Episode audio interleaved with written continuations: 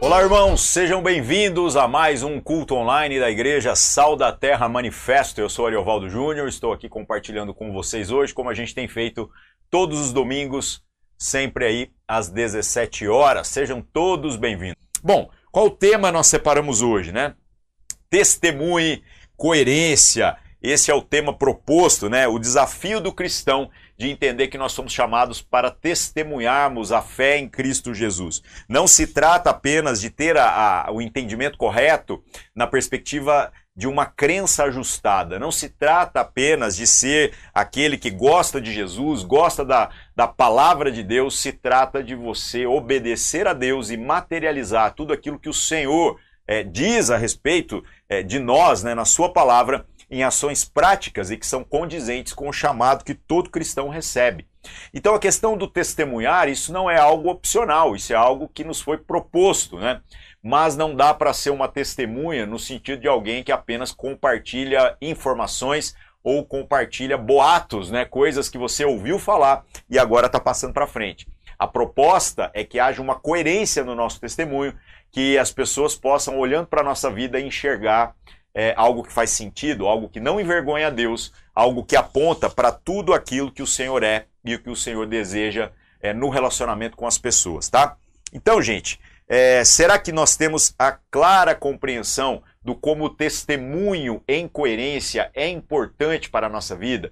E será que a gente é intencional nisso? Ou a gente simplesmente assim, ah, é, é eu, se alguém me perguntar alguma coisa, aí tudo bem, né? É, é, quando tem uma circunstância assim que eu não posso é, envergonhar Deus, se alguém souber que eu sou crente, então eu me esforço por viver de uma maneira mais coerente. Eu creio que é muito além disso e é exatamente sobre isso que a gente vai falar aqui hoje, beleza? Então, para começar, meus irmãos, será que é o entendimento em nós de que o Senhor, podendo se manifestar aos homens de todas as formas, ele escolheu se manifestar através de nós? É, o livro de Hebreus começa falando exatamente sobre isso. Né? Tendo Deus se revelado de tantas formas né, na antiguidade, agora, por último, ele se revelou através do Filho, Cristo Jesus. E aí então o, o, autor de Hebreus testemunha sobre como o Senhor, através de Jesus, tem uma obra maravilhosa e em que a salvação agora chega no seu estágio final. Não é apenas uma ideia vaga, algo apenas para algumas pessoas especiais. A anunciação dessa salvação se tornou algo que tem que alcançar todo mundo. Porém, este Jesus, né, ele é o cabeça de um corpo, né, cujos, cujas partes, cujos membros são exatamente todos aqueles que são seus discípulos, discípulos de Jesus. Ou seja, Deus preferiu ser visto através desta plenitude da revelação, que é a pessoa de Cristo, e ao mesmo tempo Cristo se manifesta, ele é visto, ele é sentido, ele é tocado, ele é percebido através do seu corpo, que é a sua igreja. E a igreja somos nós. A igreja não é cada um de nós na individualidade, a igreja é exatamente o conjunto das pessoas com a consciência correta a respeito de quem Deus é e de quem nós somos nele. Então nós somos a igreja. O Espírito Santo habita em nós e não em templos construídos por mãos humanas, né? Então, tendo Deus preferido ser visto em nós, será que há em nós, na nossa maneira de viver, na nossa maneira de se responsabilizar por aquilo que as pessoas estão vendo em nós, será que há coerência nisso tudo? Ou a gente ainda usa aquele velho discurso que diz: não olhe para o homem, não olhe para mim, olhe para Deus. Esse discurso é leviano, perigoso e eu diria que até mesmo equivocado. Né? Não é isso que a gente encontra na Escritura. O próprio apóstolo Paulo, um homem que diz que carrega um espinho na sua carne, né? que, ou seja, o impede né, de ser alguém de absoluta perfeição na sua jornada, e a gente sabe que não é apenas nesse espinho, mas em todas as coisas. Ele reconhece que nesta fraqueza é onde o Senhor manifesta o seu poder e a sua força. E ele diz, ainda, apesar disso tudo, ele diz é, é claramente que nós deveríamos imitá-lo na perspectiva é, em que ele tem imitado o Senhor Jesus. Né? Então, sede meus imitadores, como eu sou de Cristo. Nós podemos dizer esta frase na nossa maneira de viver? Isso é uma meta muito importante. Isso é algo que precisa ser é, mais intencional em cada um de nós. E infelizmente o que acontece é que a gente não quer assumir esse protagonismo, não quer assumir essa responsabilidade, a gente deixa isso para as outras pessoas. Esse tipo de espiritualidade começa a ser uma espiritualidade fantasma, algo que fica voando demais, mas não se materializa em coisas que realmente é, é, inspiram outras pessoas a conhecer Deus, como a gente está dizendo que conhece, né? Então isso é muito sério, isso é muito importante. Tudo isso a gente vai vendo que começa já desde lá do livro de Gênesis, né? O homem foi feito imagem conforme a semelhança de Deus. Nós fomos materializados uma imagem que é semelhante a Deus, uma imagem que aponta para Deus. Agora, se há essa responsabilidade e nós estamos sendo negligentes com ela, então temos que fazer as contas qual é aí a natureza do nosso compromisso, qual é a natureza né, da nossa é, jornada de espiritualidade, se a gente realmente está fazendo aquilo que é a vontade de Deus, ou a gente está simplesmente tentando evitar prejuízos. Né? Então eu, eu eu faço parte da igreja, eu leio a Bíblia, eu oro, eu me esforço por ser uma pessoa piedosa, porque eu não quero ir para o inferno. Pelo amor de Deus, meus irmãos. É, esse entendimento é medíocre, esse entendimento é infantil e está muito aquém daquilo que é a vontade revelada do Senhor para nós. Então nós somos chamados para viver plenitude. Essa plenitude tem que se traduzir em uma responsabilidade de que o Senhor deve ser visto em nós. Então, a gente vê é, que muitas vezes a gente não está vivendo isso. E é óbvio também, né, meus irmãos, que não há é, a expectativa da parte de Deus que na nossa maneira de viver, na nossa maneira de ser, né, é, exista uma perfeição, uma integralidade, embora Cristo, que é a perfeição, é a integralidade, seja o alvo, né? Mas não há uma expectativa de que não haja em nós é, nenhuma possibilidade de que a gente erre, de que eventualmente a gente possa tropeçar e progressivamente, cada vez mais, né, a gente faça do pecado um acidente, mas ainda assim um acidente que pode ocorrer e ocorre, né, até que sejamos plenamente aperfeiçoados e estejamos com Deus. Isso vai acontecer de maneira plena e definitiva quando o Senhor nos chamar para a eternidade ou se o Senhor Jesus voltar antes, né, e passar régua restaurar todas as coisas de maneira definitiva. Né? Então é óbvio que uma imagem, nós somos essa imagem, nós somos isso que deveria ser um retrato é, de quem Deus é, as pessoas deveriam olhar e ver Deus na nossa vida. Uma imagem não traduz a integralidade daquilo que ela representa. Né? Tanto que há uma grande dificuldade de que as pessoas percebam a realidade a partir apenas de algumas imagens. Por exemplo, a galera que acompanha é, as coisas que eu publico nas minhas redes sociais pessoais, muitas vezes não imagina que o espaço em que eu estou aqui é, é, fazendo essa parada aqui, né, é um espaço extremamente restrito. Né? A parede está literalmente aqui, ó, eu consigo tocar na parede, né? Nós temos um espaço muito restrito, equipamento de iluminação, tudo muito perto. Né? Então, olhando esta imagem linda e maravilhosa, onde você fala, Ari, você está no céu, né? na glória, tudo branquinho, né? É, é, você pode ter uma impressão que não condiz necessariamente com a realidade.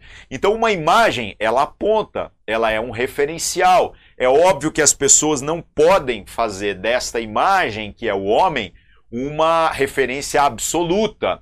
Da mesma maneira que você não pode, olhando para aquilo que é a, a imagem que você está recebendo nesse momento, aí na sua casa, nessa transmissão ao vivo e começar a pressupor que você sabe absolutamente tudo sobre o local onde eu estou e como nós estamos trabalhando aqui com os equipamentos. Né? Então a imagem é uma referência, a imagem é um apontamento. Esse apontamento ele pode ser mentiroso, ele pode ser algo que tem a intenção de enganar as pessoas. Mas o que eu acredito que é o maior dos problemas que nós enfrentamos quando a gente está falando dessa responsabilidade de apontarmos para quem Deus é, é a decepção de quando a gente simula né, viver uma santidade, viver uma coerência, sermos boas pessoas e as pessoas, quando se aproximam, então se decepcionam.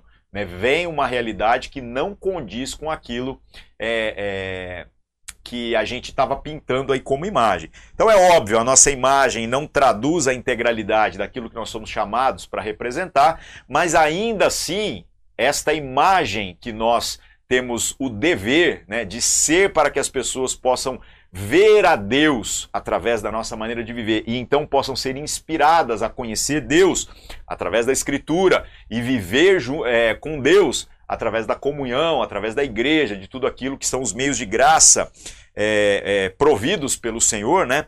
Nós temos que entender que, havendo essa responsabilidade, nós também temos que tomar muito cuidado para que, fazendo tudo que for possível, tudo que estiver ao nosso alcance, a gente não chame a atenção para si mesmos além do que convém. Porque aquele que tem a responsabilidade de ser imagem, infelizmente, ele corre o risco de sofrer esta vaidade, né? A pessoa que começa a achar que ele é o homem ou a mulher de Deus. E aí você pode falar, não, Ari, você está aqui agora, literalmente, pegando um exemplo assim muito radical, mas irmãos, vamos ser coerentes. Se você olha o posicionamento de muitos cristãos, principalmente alguns aí que já são até pseudo-celebridades, né, na internet, né, eu, eu sou uma pseudo-celebridade na internet, pseudo mesmo, né, o que, que acaba acontecendo com a nossa conduta? Nós nos tornamos pessoas muitas vezes insensíveis e inflexíveis, onde a gente começa a achar que a nossa percepção, os nossos pensamentos, as nossas construções são verdades inflexíveis e quem não concorda com aquilo que a gente afirma, essa pessoa está errada. Ao invés da gente utilizar a palavra de Deus como sólida referência, como sólido fundamento, e a gente toda vez que estiver pensando alguma coisa, a gente tentar encontrar a, a, coerência disso que você está pensando com aquilo que a Escritura fala. Eu não estou dizendo pegar minhas opiniões e tentar entender a Bíblia a partir delas. Eu estou dizendo pegar as opiniões de Deus e construir as minhas a partir das opiniões de Deus, daquilo que é a verdade revelada na Escritura. E da mesma maneira, ao interagir com as pessoas, ao interagir com o mundo. Eu preciso ter um posicionamento onde eu me coloco de modo a fazer com que a palavra de Deus seja algo que é visto através da minha vida em toda coerência e possa ser ministrado à vida dos outros. Mas da mesma forma, nas coisas que eventualmente podem parecer um problema, eu me coloco em humildade e faço com que aquilo que eu não necessariamente compreendo no primeiro momento, isso possa é, passar pelo crivo da palavra de Deus antes de eu abraçar. Porque às vezes a gente rejeita as verdades dolorosas e a gente abraça as incongruências que são confortáveis, simplesmente porque há uma empatia entre pessoas e isso não significa que a gente está necessariamente é, vivendo uma empatia com Deus e com a sua vontade, tá? Então, muito cuidado com esse tipo de coisa. O que realmente importa é a vontade de Deus. O que realmente importa testemunhar não é de uma coerência no sentido humanitário, de uma coerência no sentido de dizermos que somos boas pessoas e a gente apenas praticar boas obras. O que realmente importa é que uma pessoa, quando ler a Bíblia, uma pessoa, quando for conduzida até o conhecimento da palavra de Deus e ela ver o que é um discípulo de Jesus, essa pessoa tem que pensar na gente. Tem que pensar em você, tem que pensar em mim. E se isso não está acontecendo, então tem alguma coisa errada no nosso testemunho. Não há coerência. Não dá para ficar olhando falando assim: ah, crente de verdade era isso aqui. Crente de verdade é o que está aqui no livro de Atos, no livro de Efésios, no livro de as cartas aos Coríntios. Pelo amor de Deus. Isso é algo que precisa ser visto em nós. Mesmo que seja ainda é, algo que carece né, de muita melhoria. Mas ainda assim nós temos que ser essa referência, nós temos que ser essas testemunhas. Né? Lá em Êxodo 20, Deuteronômio 5, né, fala muito claramente que o povo de Deus recebeu uma explícita ordenança de não fazer para si ídolos, não fazer para si imagens que deveriam ocupar o lugar da devoção que é devida a Deus. Então a, a idolatria se tornou algo que deveria ser não apenas é, é, não praticada, mas abominada no meio do povo de Deus. E o que tem a ver isso com essa questão do chamar atenção para si ou do, do acreditar que a nossa própria percepção, né, às vezes ela está correta e não utilizar a palavra de Deus como um crivo para essa coerência do nosso testemunho? É muito simples. É, ídolo não é apenas uma escultura, não é apenas uma imagem que você faz é, de um santo, de um ser celestial, de qualquer outra coisa dessa natureza, né? O ídolo é tudo aquilo que traduz em uma imagem algo é, que ocupa o lugar de Deus equivocadamente. E o que acontece é que quando nós temos esses posicionamentos que eu falei aqui anteriormente, chamar demais atenção para si ou acreditar que a integralidade daquilo que Deus é está no, na nossa ética, no nosso moral, na nossa maneira de viver, isso acaba fazendo com que a gente viva a idolatria de si mesmo. A gente se coloca em um altar como se nós fôssemos uma referência perfeita é, de santidade, de ética, de moral, de, de ser uma pessoa correta para todo mundo. Então, gente, é de fato uma, uma, uma é, dicotomia, né? porque nós somos uma imagem que precisa apontar para as pessoas. Cristo Jesus, as pessoas olhando para nós precisam ver Deus mas ao mesmo tempo nós precisamos sempre deixar claro para as pessoas que as virtudes que estão agora sendo cultivadas e materializadas na nossa vivência, né? Esta coerência do nosso testemunho é mérito da obra do Espírito Santo muito mais do que mérito das, dos nossos esforços, do nosso próprio empenho. Isso é muito importante, isso é muito necessário. Então, meus irmãos, não faremos ídolos não idola, iremos idolatrar né? nem aquilo que são as opiniões que a gente é, tem empatia, ou pessoas que falam coisas bonitas e com tanta sabedoria, ou nem mesmo as nossas próprias percepções é, em detrimento daquilo que a palavra de Deus está dizendo para nós. Então, ah, o fulano falou isso e eu achei isso genial. Beleza.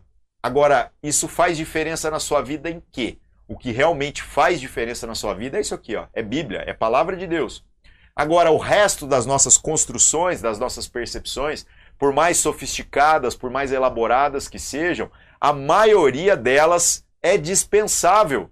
É literalmente é, enfeitar o pavão, né? Como diz o Zé Douradinho no canal dele, dos canais do YouTube que eu assisto aí de, de marcenaria, né? É enfeitar o pavão. Olha que coisa engraçada. Você pega aquilo é, é, que já, já é bonito, né? E você literalmente começa a enfeitar demais. Não faz sentido. Então, meus irmãos, que a gente possa reavaliar o nosso coração, reavaliar os nossos posicionamentos, reavaliar se a coerência, se nós somos aqueles que de maneira responsável fazem da sua vivência uma imagem que conduz as pessoas ao conhecimento de Deus, ao desejo de conhecer a palavra de Deus e de ser discípulo de Jesus, mas ao mesmo tempo em uma humildade, mostrando claramente que estas virtudes que podem ser vistas em nós não são mérito nosso, mas são mérito da obra do Espírito Santo em nós. Isso é muito importante. E o que vai acontecer quando a gente conseguir equilíbrio nessas duas coisas é que nós não cometeremos mais a confusão é, acerca daquilo que é a nossa opinião com aquilo que a Bíblia diz que é algo muito mais comum do que a gente imagina. A gente começa a confundir as nossas opiniões com aquilo que a gente acredita que a Bíblia está dizendo. Tanto que tem uma galera que cria versículo. Tem uma galera que inventa e jura que leu esse negócio na Bíblia e tem versículo que ninguém leu. Por quê? Porque não está escrito em lugar nenhum, né? Então lembra daquele versículo assim? Faça a tua parte e eu te ajudarei, né? Gente, não tem isso na Bíblia. Isso aí é invenção das pessoas. Né? Então quer dizer que se eu fizer a minha parte, aí Deus vai me ajudar. Pelo amor de Deus.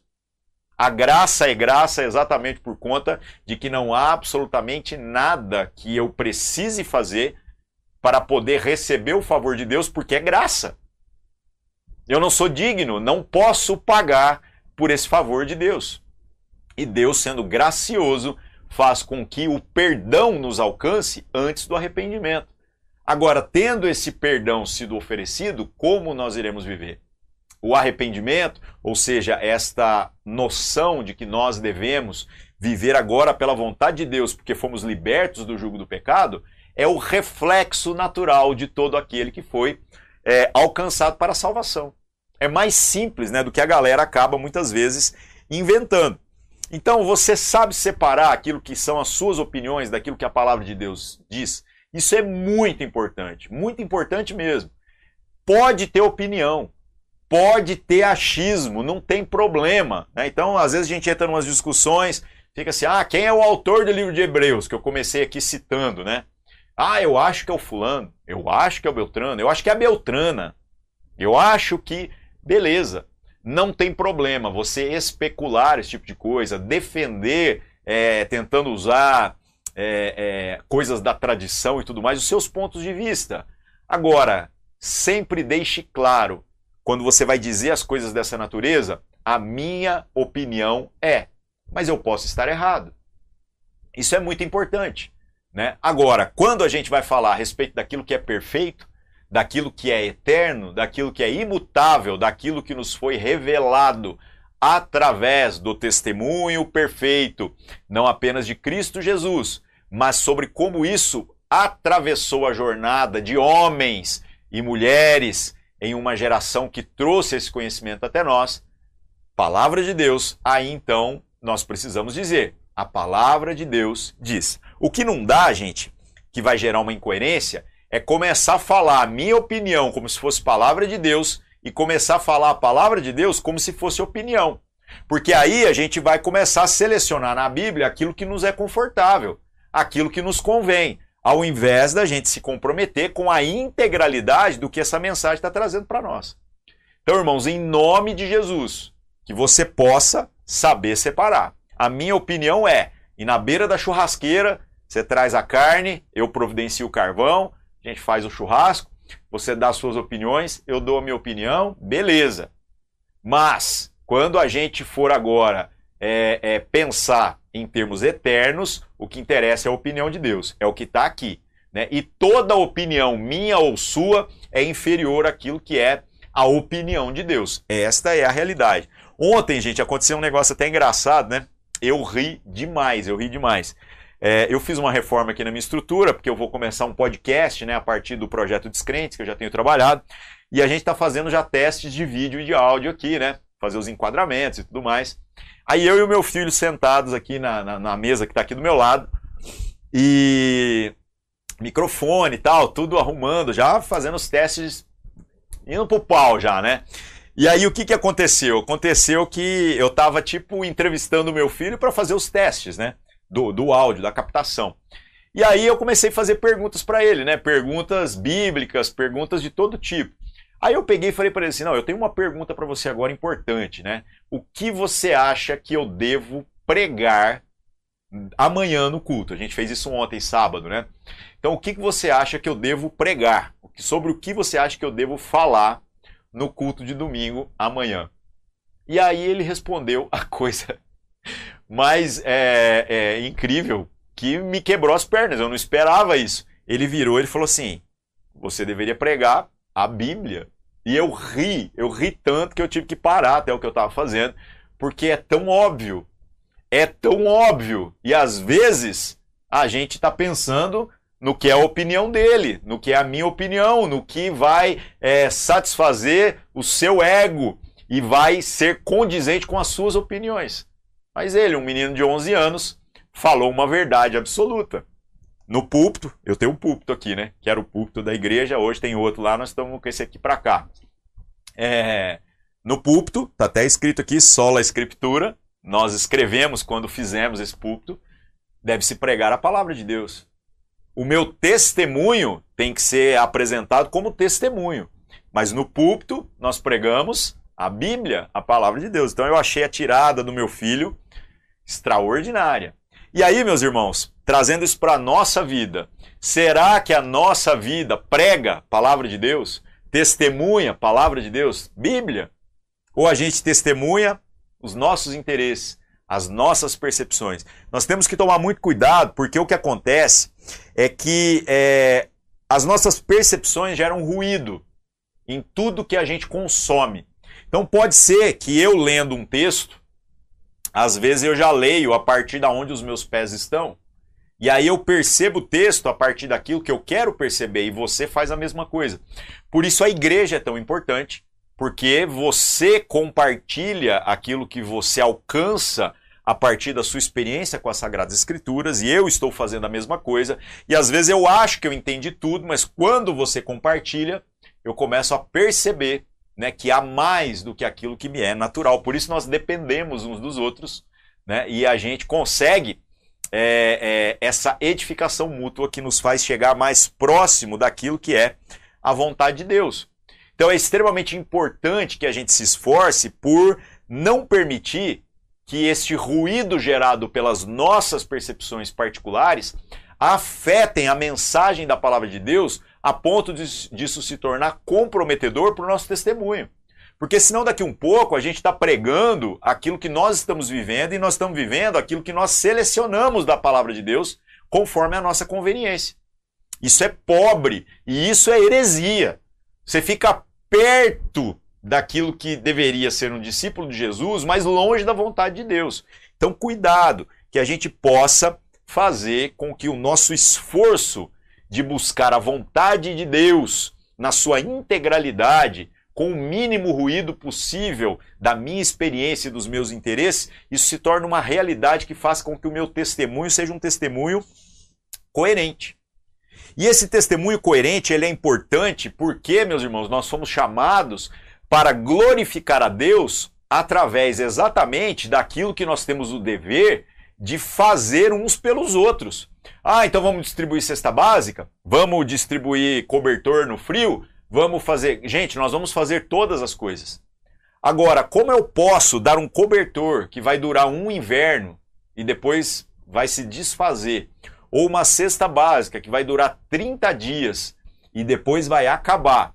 E eu não vou repartir com essa pessoa uma mensagem de salvação que dura a eternidade na existência dela. Tá vendo a incoerência? Então é por isso que precisa haver intencionalidade na nossa maneira de viver, de modo a testemunhar isso para as pessoas. Então nós vamos trabalhar com as necessidades materiais instantâneas, sem sombra de dúvidas, mas aquilo que é mais precioso precisa ser providenciado, precisa ser oferecido. Nós precisamos fazer esse favor às pessoas de falar a respeito daquilo que é a misericórdia de Deus, o evangelho do Senhor Jesus que nos alcançou e que a gente está dizendo que transformou a nossa vida. Agora, se a gente acha que não há nada a falar, não há nada a repartir, então nós precisamos rever né, o que é o nosso conceito aí de salvação. Então, pare para pensar no seguinte: o que, que é testemunhar? Vamos pensar sobre isso. Vamos, vamos para a essência da expressão, para então a gente poder avaliar se nós não estamos testemunhando porque a gente simplesmente não está comprometido com algumas coisas que deveria estar comprometido segundo a vontade de Deus, certo? Então, gente, testemunhar é algo muito simples. Testemunhar é você falar a respeito de algo que você tem conhecimento, algo que você tem informações. E há um desafio né, de uma boa testemunha, do que é ser uma, uma testemunha fiel. A testemunha fiel não é alguém apenas que ouviu falar. A testemunha fiel é alguém que não pode comprometer a mensagem quando ela está repartindo né, isso que ela sabe. A testemunha fiel é aquele que primeiro diz a verdade acima de todas as coisas. Ele não precisa enfeitar o pavão. Ele não precisa dizer nada além do que aquilo que ele é testemunha. Ele não precisa acrescentar nada àquilo que o Senhor é, é, lhe deu a responsabilidade de ser testemunha. Então, será que nós dizemos a verdade através do nosso testemunho? A nossa vida revela uma verdade para as pessoas? Isso é muito importante. Segundo ponto, uma testemunha fiel é, expressa-se de maneira clara ao falar a respeito daquilo que ele é testemunha. Será que há isso na nossa vida? Eu vejo que às vezes algumas pessoas, sua, no seu esforço aí de viver é, é, espiritualidade, começam literalmente a sofisticar aquilo que foi feito para ser simples. Você começa a vestir uma roupa de espiritual, onde ao invés de você agora ser o cara que realmente, tendo o Espírito de Deus, tem a possibilidade de se aproximar das pessoas de modo que elas possam usufruir disso, você faz o oposto você se separa das pessoas, você se isola das pessoas, de modo que você fica inacessível a pessoas que em outros momentos da sua vida é, você estava muito próximo. Então isso é muito complicado. É, nós temos o dever de, através do nosso testemunho, expressar de maneira claríssima a verdade que nos foi confiada, a salvação de Cristo Jesus. Que Cristo nos chamou ao arrependimento, porque nós estávamos mortos nos nossos delitos, nos nossos pecados, e agora Cristo morreu no nosso lugar para que nós possamos viver a vida dele. Temos que falar isso com todas as letras. Precisamos falar sobre aquilo que é o pecado com todas as letras. Precisamos falar sobre o iminente juízo de Deus com todas as letras. Não dá para relativizar aquilo que a palavra de Deus traz para nós como preceitos claríssimos. Então, às vezes, parece que a palavra de Deus traz de maneira clara e a gente aqui começa a complicar. Então, você é uma testemunha fiel. Você diz a verdade, primeiro, e segundo, você se expressa de uma maneira clara, de uma maneira que as pessoas olhando para você compreendem o que Deus está querendo falar através da sua vida. Isso é muito sério. Terceiro ponto. Características de uma testemunha fiel: não emitir opiniões diluídas nos fatos. Ou seja, eu não pego aquilo que a palavra de Deus diz e começo a colocar minhas opiniões no meio. A não ser, obviamente, né, que eu faça parênteses onde eu deixe absolutamente claro, dizendo: olha, isto é a minha opinião. Aí tudo bem, certo? Agora, que eu não misture, como a gente já falou anteriormente aqui, a minha opinião com a palavra de Deus diz. Senão eu não sou uma testemunha fiel. Não sou. Eu estou é, tentando distorcer alguma coisa aí por algum interesse. Ou para aparecer, né? Olha como o Ari é um cara legal. Eu vejo a galera, na internet tá rolando muito isso. A galera aplaude é, os pregadores que tiram coelho da cartola. O cara que literalmente fala um negócio e fala assim: nossa, isso é inédito. Deixa eu falar uma coisa para vocês, meus irmãos. Se é inédito, então provavelmente não está na Bíblia.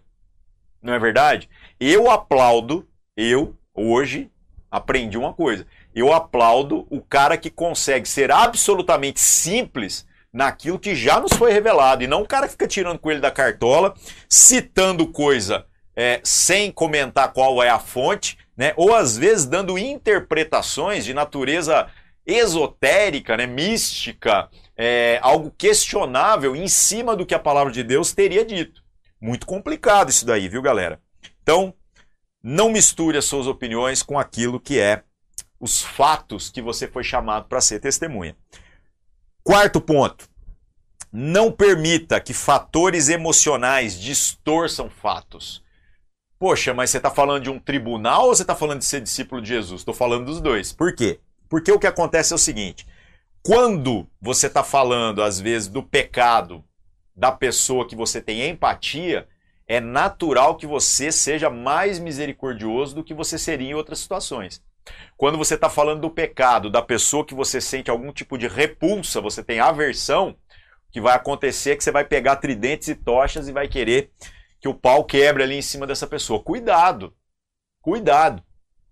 A Bíblia não fala não julgueis apenas, ela fala não julgueis para que não sejais julgados. Então não é uma proibição ao julgamento, porque é pelo julgamento daquilo que são todas as coisas que a gente consegue fazer a separação entre aquilo que é bom e aquilo que é ruim. Mas o problema do julgamento é que a mesma medida que nós aplicarmos aos demais é, será aplicada para nós. Então não dá para eu ser infiel tentando usar uma medida frouxa, porque aí eu estou sendo irresponsável para com aquilo que Deus quer. Mas ao aplicar esta medida, eu preciso ser alguém que não permita que os meus interesses, os meus fatores emocionais nas situações que eu estou envolvido ali, né, nem diluam o que a palavra de Deus diz e nem coloque peso além daquilo que a palavra de Deus diz. Os fariseus colocavam sobre as pessoas fardos insuportáveis a partir daquilo que a palavra de Deus dizia. Complicado isso. Nós somos chamados para viver algo mais íntegro do que isso. Né? E um, dois, três, quatro, quinto ponto de uma testemunha fiel. Não omita as partes desagradáveis daquilo que você foi chamado para testemunhar. Ah, não, mas o mundo moderno hoje, né? Então a gente tem que ter tolerância, a gente tem que. Gente, tolerância na perspectiva de respeito, na perspectiva de valorizar a, a diversidade de opiniões, eu creio nisso também. Né? Eu não vou tacar pedra, cuspir, perseguir, rejeitar absolutamente ninguém, até mesmo da comunhão. A palavra de Deus diz que o cara que vive distante daquilo que é a vontade de Deus, ele nem é um problema. Ele nem é um problema. Os seus valores, a sua maneira de viver, não é. Problema é aquele que se dizendo irmão não for. O apóstolo Paulo fala lá em 1 Coríntios que com esse a gente não devia nem sentar para comer. Esse é o perigoso. Então, gente, respeito a essa diversidade, a esse mundo, nós temos o dever de dar da mesma maneira que a gente exige, que a gente quer. A liberdade, o respeito para podermos viver segundo aquilo que a palavra de Deus diz na sua integralidade. Agora, ah, eu não vou dizer esta parte porque essa parte pode ofender alguém. Ora, primeiro, eu sou só testemunha. Eu sou testemunha. Quem é o fiador de cada uma dessas palavras é o próprio Deus. Então, se você quer ser uma testemunha fiel, não omita as partes desagradáveis daquilo que você foi chamado para testemunhar, tá? Então, meus irmãos, entenda, tudo isso precisa acontecer através de nós e tudo isso precisa ser algo que é feito através de nós para ser acessível às pessoas. Né? Algo que vai é, chegar até a vida das pessoas de uma maneira clara, de uma maneira que vai é, é, é permitir com que elas entendam né, que o Espírito Santo trabalhe ali e transforme a jornada dessas pessoas. Isso é muito sério, isso é algo que não dá para deixar para depois. Isso é algo que precisa haver intencionalidade na nossa vida, né? O apóstolo Paulo, lá em 1 Coríntios 14, 19, fala, né? E a gente já citou esse texto aqui várias vezes. É, eu quero, eu prefiro falar cinco palavras da minha própria inteligência é, para instruir a outros do que 10 mil palavras em uma língua que ninguém conhece. É exatamente por conta disso que esse testemunho é tão importante através da sua vida e da minha vida. Porque você tem a linguagem para falar com as pessoas que você convive e eu tenho a linguagem para falar com as pessoas que eu convivo. Certo? Então, meus irmãos, entenda, não testemunhar essa verdade vai sinalizar na prática a ausência da salvação de Deus na nossa vida. A ausência de compaixão, o não compreender que nós somos chamados exatamente para que Deus seja visto e para que Deus seja revelado através da nossa vivência. E é exatamente o texto que nós utilizamos como base para tudo isso que a gente falou aqui nesse momento que a gente está passando junto. Vou colocar na tela, esse eu separei. 1 Coríntios capítulo 9, verso 22 e 23. Diz assim: Fiz-me como fraco para os fracos, para ganhar os fracos. Fiz-me de tudo para com todos, por, para, todo, para por todos os meios chegar a salvar alguns. Eu faço isso por causa do evangelho, para ser participante dele. Agora entendo, o apóstolo Paulo não está dizendo aqui entendeu? Que ele está fazendo algo para merecer, mas ele está dizendo que não faz sentido. Esta é a ideia. Não faz sentido de que eu conheça a salvação e tendo Cristo feito tudo o que era necessário, tendo se rebaixado a ser homem, mortal como cada um de nós. Então Cristo fez de tudo para que nós pudéssemos receber essa mensagem. Eu agora, na hora que chega a minha vez de ser essa testemunha fiel é, em relação aos outros, eu começo a tirar o time de campo, a fugir da responsabilidade. Em nome de Jesus, que a gente possa viver de uma maneira mais coerente, que a gente possa fazer com que a nossa vida testemunhe naturalmente todo o favor de Deus que foi feito por nós e toda a bondade de Deus que está sendo agora estendida, oferecida aos homens, para que eles, conhecendo a vontade de Deus, arrependam-se dos seus pecados, conheçam a vontade, a palavra de Deus e vivam de uma nova maneira, uma maneira que o Espírito Santo vai trabalhar na vida delas. Amém, meus irmãos? É isso. E que assim, meus irmãos, o Senhor possa continuar nos abençoar nesse entendimento. O seu testemunho é importante. O meu testemunho é importante. Me ajude a ser uma pessoa melhor. Cobre de mim coerência. Isso é importante. Então você precisa ler Bíblia não só para você, mas ler Bíblia também para ter o que repartir com outras pessoas. Faça isso. Me ajude. Me ajude através do seu testemunho. Me ajude me cobrando para que o meu testemunho seja um testemunho de coerência.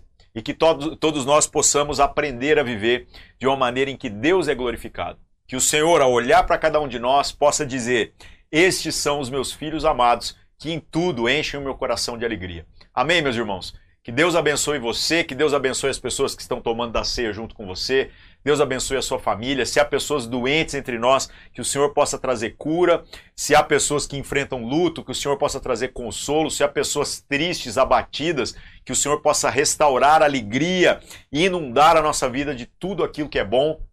E que você fique em paz, que você tenha uma semana abençoada, amanhã feriadão. Aproveita aí, coloca a sua leitura bíblica em dia. Que o Senhor te abençoe e a gente se vê aqui na semana que vem, beleza? É isso aí. Deus abençoe e até mais. Deus preferiu essa carne, não quis os tempos que eu posso construir com minhas mãos. Me fez casa, eu sou morada, lugar de Deus.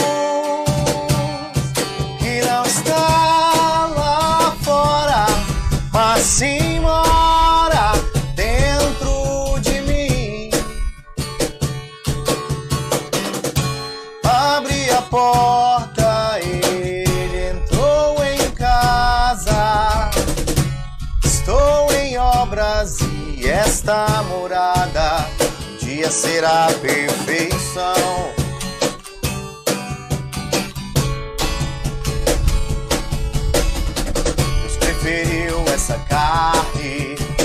Não quis os templos que eu posso construir com minhas mãos, não.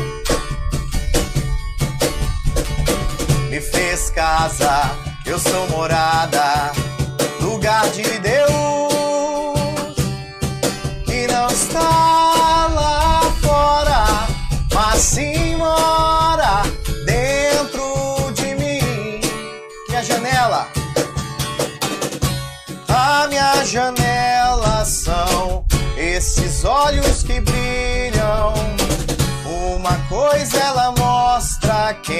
ilumina.